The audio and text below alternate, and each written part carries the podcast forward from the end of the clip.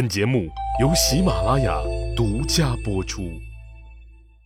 上一集里，我说到了智瑶无功而返、灰溜溜的退兵的事儿。本次计划没有成功，不代表大的方向改变了。既然要打你魏国，不能因为你做了准备，我就不再打你了。过了不久，智瑶又想出了舍不得孩子套不住狼的办法。这一年。智瑶突然处罚了嫡长子智延，并要将其发配到异国他乡魏国。毕竟是智氏的族人，即便是犯了罪被流放，规模也是相当庞大的。智氏的车队浩浩荡荡地向魏国开了过来。谨慎的南文子感觉到，这可能是智瑶的又一次阴谋。他对国君说。智瑶的儿子智言是个好人啊，没有犯什么过错，无缘无故的遭受到了驱逐，这事情蹊跷，不可不防。如果智言带来的车辆超过五胜，千万不要放他进来。果不其然，魏国国君爬上城墙一看，智瑶带来的根本就不是什么叛乱分子，整个一攻城的军队呀。于是乎。智瑶攻打魏国的计划再次破产。国外搞了一些事儿以后，智瑶开始在国内搞事儿了。智瑶心里清楚，晋国大权旁落，正出私门。如果要想恢复晋国霸业，必须要进行削藩。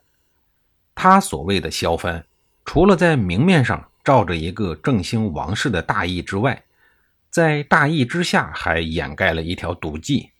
也就是借用振兴王室的名义，侵吞韩氏、赵氏和魏氏的土地与财产。为了把这件事做得完美，智瑶率先将智氏的一个万户诚意送给了晋国王室。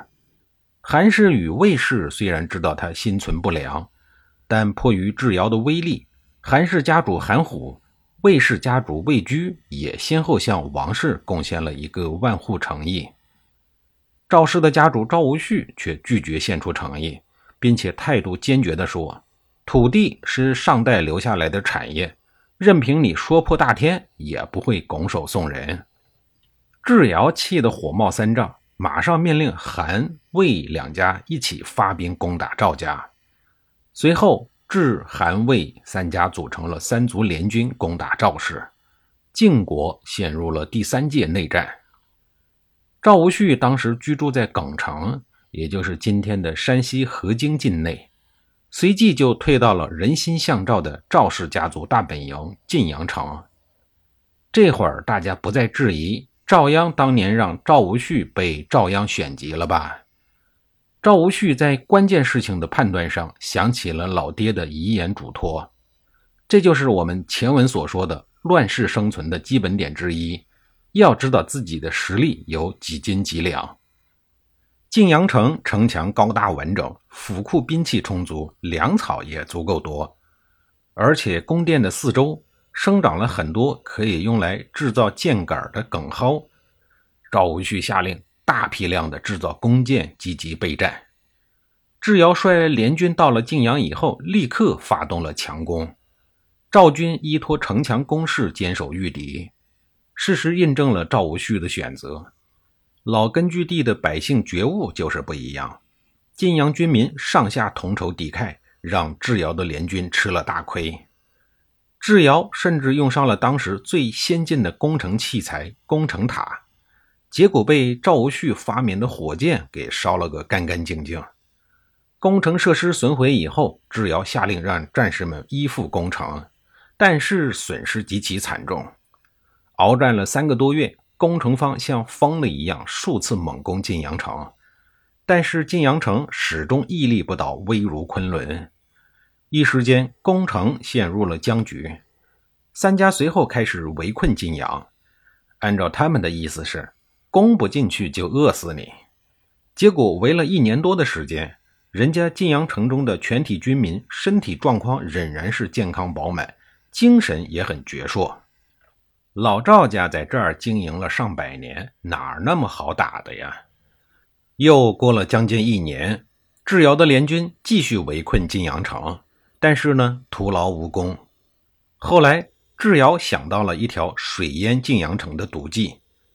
晋阳城的东北有条晋水，绕过晋阳城往下游流去。他要把晋水引到西南，在上游筑水坝。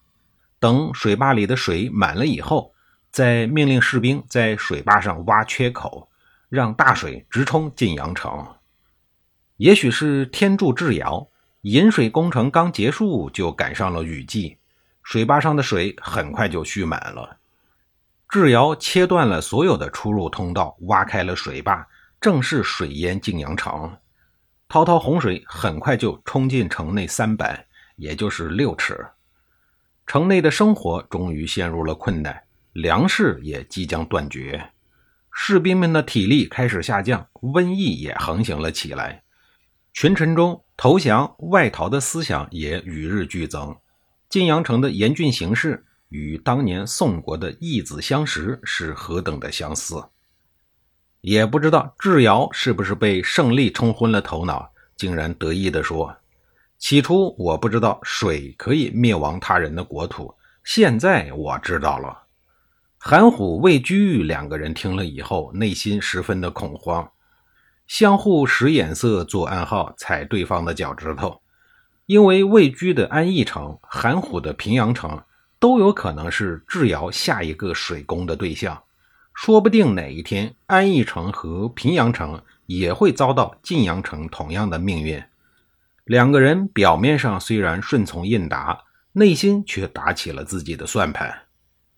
再说晋阳城，城里的房子被淹了，老百姓不得不跑到房顶上去避难，做饭的灶也被淹在水里，人们不得不把锅挂起来做饭。可是晋阳城的老百姓恨透了智瑶，宁可淹死、病死、饿死、气死，就是不肯投降。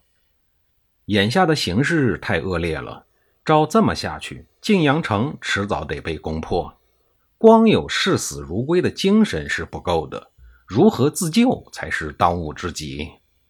正当赵家处于家破人亡的危急关头，赵无恤的门客张梦谈突围出城，去策反韩虎与魏居，用唇亡齿寒的道理说服他们与赵家联合，共同对付智瑶。